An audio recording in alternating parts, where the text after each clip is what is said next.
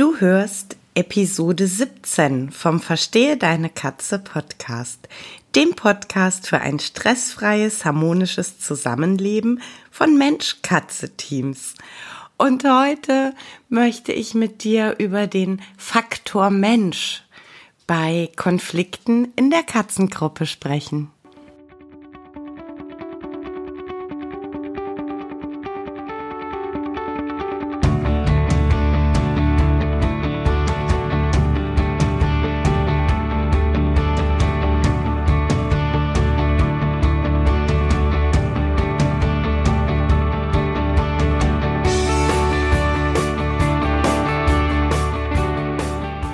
Ich bin Katrin Knispel, Expertin für Angst- und Aggressionsverhalten bei Katzen.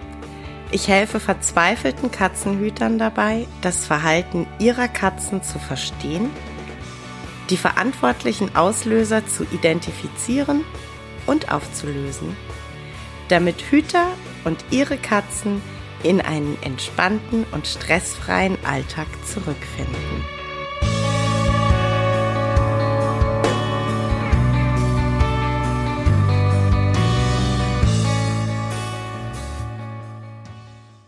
Hallo, schön, dass du auch heute da bist. Schön, dass du auch heute reinhörst. Ich habe ja letzte Woche schon ähm, ja gesagt, der ganze Januar steht unter dem großen Thema Konflikte in der Katzengruppe.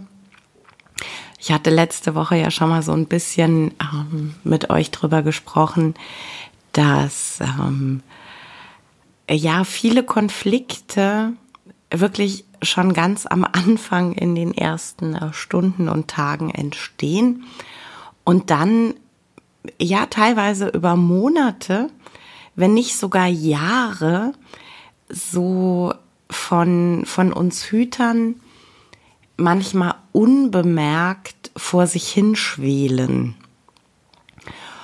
Und dass die so unbemerkt oder nicht nicht wirklich wahrgenommen, nicht wirklich als das eingeordnet, was sie sind, nämlich Konflikte vor sich hinschwelen können. Das liegt daran, dass wir Menschen uns ganz oft schwer tun beim ja beim Wahrnehmen, beim Verstehen der ketzischen Sprache, beim beim Einordnen von gezeigtem Verhalten.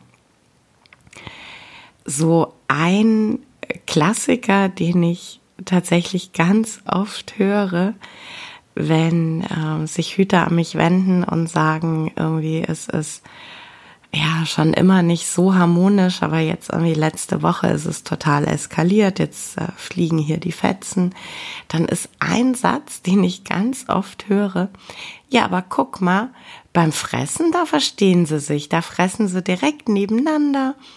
Ähm, wir haben einen Futterring, da fressen beide oder alle ähm, draus. Und da ist äh, Friede, Freude, Eierkuchen. Und ähm, tatsächlich frage ich dann total gerne nach Fotos oder sogar Videos von den Situationen. Denn tatsächlich ist das was, was wir Menschen ganz oft als ja als als ähm, Richtschnur nehmen, ne? dass man sagen, oh, die fressen ja nebeneinander, alles ist schick. Und ähm, ich bin tatsächlich noch nicht so ganz dahinter gestiegen, ob die Motivation eher ist, dass wir Menschen sagen, wir halten uns so am, am letzten Strohhalm der Hoffnung fest. Oder ob es tatsächlich so ist, dass wir es einfach komplett falsch interpretieren. Für mich ist nämlich ganz oft ein Fakt, den man dann auch wirklich recht gut sehen kann, dass äh, das Tier, das unter den Übergriffen der anderen leidet, das Tier ist, das ähm, keineswegs entspannt und freudig mit den anderen frisst. Es hat halt keine Wahl. Also das ist so, ähm, ja, der Spruch wortwörtlich Vogel friss oder stirb, wenn ähm, ja gar keine andere Futteroption da ist, wenn es gar keinen anderen ähm, Platz zum Fressen gibt, dann ähm, ist es halt tatsächlich so, dass die Katzen dann ganz oft einfach notgedrungen die Nähe des anderen irgendwie geartet aushalten. Das hat aber dann leider nicht wirklich was mit, ja, aber sie verstehen sich doch zu tun. Eher im Gegenteil, das Tier, das ähm, ja eh schon unter den Übergriffen leidet, wird die Situation als ja einfach stressvoll empfinden und ähm, wird sich da nicht sehr wohl fühlen.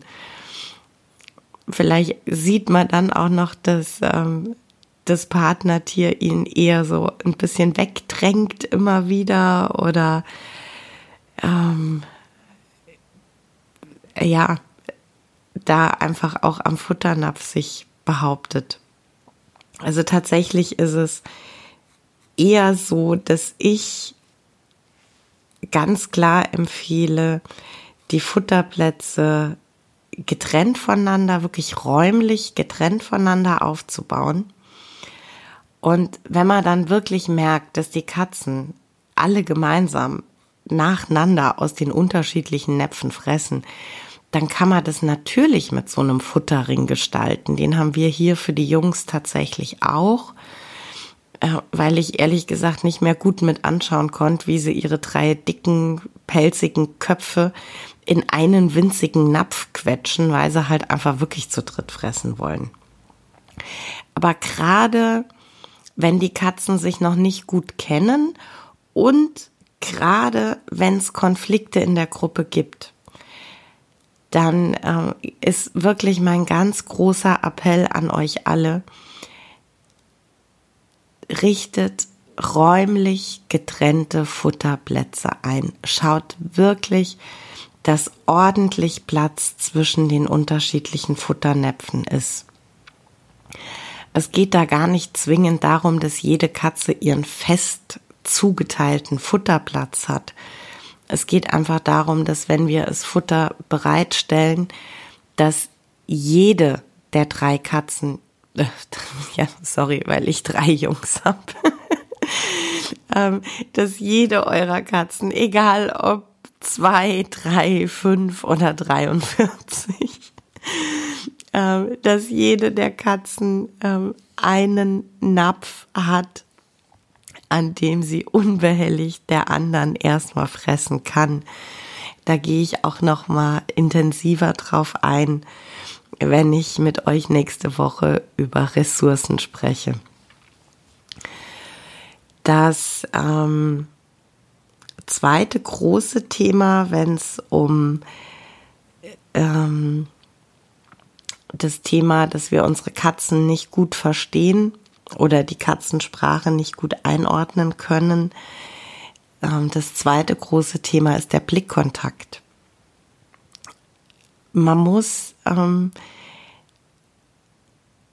also ganz oft höre ich, ähm, ja, aber die Katze, die faucht den anderen an und der tut gar nichts. Der sitzt einfach nur da und schaut interessiert da muss man natürlich sich immer vor Augen führen, dass ein Anschauen beziehungsweise ein Anstarren unter Katzen mehr oder weniger eine offene Kriegserklärung ist. Also wenn eine Katze irgendwo sitzt und die äh, Partnerkatze oder eine der Katzen aus der Gruppe ähm, ja anstarrt, den Blick nicht abwendet, dann ist das eine absolut offene Kriegserklärung und natürlich faucht die andere in dem Moment, weil sie einfach nur sagt, äh, hey bitte lass mich in Ruhe, ich äh, möchte hier keinen Stress. Und wir Menschen neigen dann tatsächlich dazu, das Fauchen der anderen Katze als ähm, ja als das aggressive Verhalten zu werten und dabei ist das Fauchen ganz und gar nicht aggressiv, sondern ein komplett defensiver Laut. Und die Katze versucht sich einfach nur ein bisschen ähm, zu schützen und zu wappnen. Und ähm, das dritte große Thema, das ich bei Konflikten und bei der Fehlinterpretation von Verhalten oft sehe, ist, ähm, dass wir Menschen dazu neigen, nicht zu sehen oder nicht wahrzunehmen, dass ähm, sowas für uns unspektakuläres, für uns unauffälliges wie, ähm, ich sag mal, dekorativ im Weg liegen, bei unseren Katzen ähm, ja echtes Konfliktverhalten ist. Das ist ähm, eine, eine Blockade, ein äh, Blockieren der ähm, üblichen Wege. Und derjenige, der irgendwie schick im Durchgang liegt, äh, der nötigt halt im Zweifel äh, seinen Partner oder ein anderes Tier innerhalb der Gruppe ähm, dazu, ähm, ja, an dieser Engstelle an ihm vorbei zu müssen oder es eben sein zu lassen. Und ähm, auch das ist ähm, ein klares Konfliktverhalten. Und ähm, wenn ich dir das eben so erzähle, ne, dass so ähm, stiller Blickkontakt irgendwo liegen unter den Katzen schon echte ausgelebte Konflikte sind, dann merkst du auch, warum ich ganz oft von schwelenden Konflikten spreche. Denn ähm, ja, wie gesagt, also solche Situationen gibt's in Katzengruppen teilweise über Monate, wenn nicht sogar Jahre.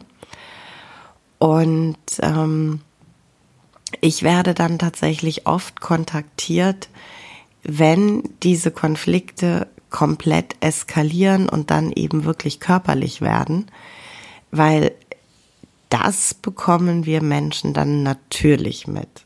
Also ähm, sich richtig übel kloppende Katzen im Wohnzimmer und ähm, schreiende, flüchtende Katzen das nehmen dann auch wir Menschen wahr und das ordnen wir dann auch wirklich als Konflikt ein. Das ist aber wirklich nur die Eskalation dessen, was ähm, vorher gelaufen ist. Das ist wirklich nur, ja, quasi die Spitze des Eisbergs. Und deshalb ist es so wichtig, dass wir Menschen uns auf die Sprache unserer Katzen einlassen und dass wir auch bei diesen wirklich ganz ähm, feinen Signalen hinschauen. Und tatsächlich ist mein Rat, mein Tipp, meine Bitte, wenn du Kleinigkeiten siehst, bei denen du sagst, ah, ich kann die jetzt gerade irgendwie gar nicht einordnen, dann lieber da schon mal eine Expertin, einen Experten zu Rate ziehen, lieber da schon mal äh, sich an eine Katzenpsychologin, einen Katzenpsychologen wenden, die Situation schildern, vielleicht auch ein Video machen und ähm, einschicken und das einfach mal von außen äh, bewerten lassen, von außen beurteilen lassen. Denn da kann man dann natürlich noch leichter, noch besser, noch einfacher eingreifen und ähm, das Zusammenleben regulieren, als wenn man ja wirklich wartet, bis das komplett eskaliert. Genau, das soll's für heute gewesen sein zum Thema ähm, Konflikte in der Katzengruppe und dem Faktor Mensch, dem Faktor Hüter. Lass uns nächste Woche darüber sprechen, warum Ressourcen und ein ja, ich möchte fast schon sagen, ein Überfluss an Ressourcen es unseren Katzen leichter macht, friedlich zusammenzuleben und welche Ressourcen das eigentlich so sind, die für unsere Katzen wichtig sind. Hab einen wunderschönen Tag. Ja, das war's für heute mit dem Verstehe deine Katze Podcast, dem Podcast für unschlagbare Mensch-Katze-Teams. Ich freue mich, wenn du den Podcast mit anderen Cat People teilst, wenn du äh, mir eine Bewertung dalässt oder einen Screenshot machst und bei Social Media teilst, mich und andere Cat People text. Ich danke dir für deine Unterstützung und wie immer am Ende von Verstehe deine Katze, knuddel deine Katzen.